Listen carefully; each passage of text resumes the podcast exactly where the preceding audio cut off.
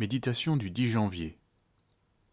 Jeunes et vieux, appelés à servir ensemble. De Timothée chapitre 1, verset 3.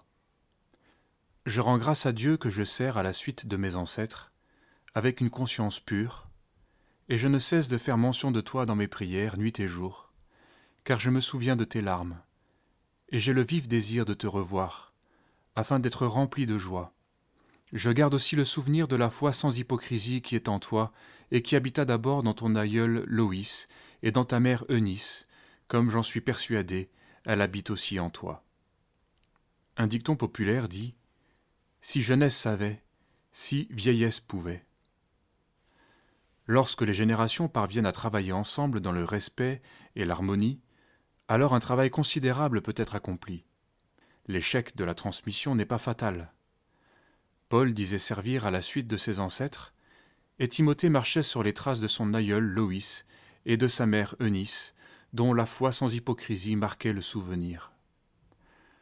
La foi ne se transmet pas par hérédité, mais nous pouvons être un exemple de conduite pour nos descendants qui répondront à l'appel du Seigneur. Élever un fils, c'est faire en sorte qu'il devienne plus grand que nous.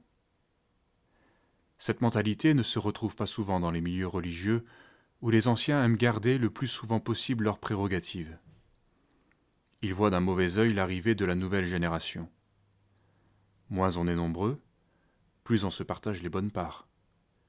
Nous pouvons craindre que ceux qui nous suivent aient une aura que nous n'aurons jamais eue, et nous volent l'espoir de parvenir à être ce que nous n'avons jamais atteint. Toutes ces considérations révèlent un malentendu fondamental. Servir Dieu n'est pas jouer un rôle. Les complexes et les retraits sont des tentations pour les anciens, mais en y cédant, ils découragent le reste du corps.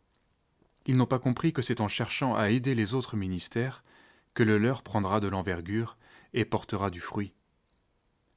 Si nous comprenons vraiment ce qu'est servir, alors nous resterons à notre place à tout âge, et quoi qu'il arrive, sans empiéter et sans nous désister avec dépit.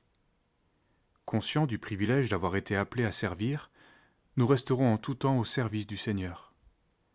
Même si la forme de notre service change, nous pouvons rester édifiants en tout temps. Dans l'abondance, dans la disette, de bon gré ou malgré nous, nous sommes serviteurs, et notre vie sert de témoignage même si nous ne sommes pas actifs.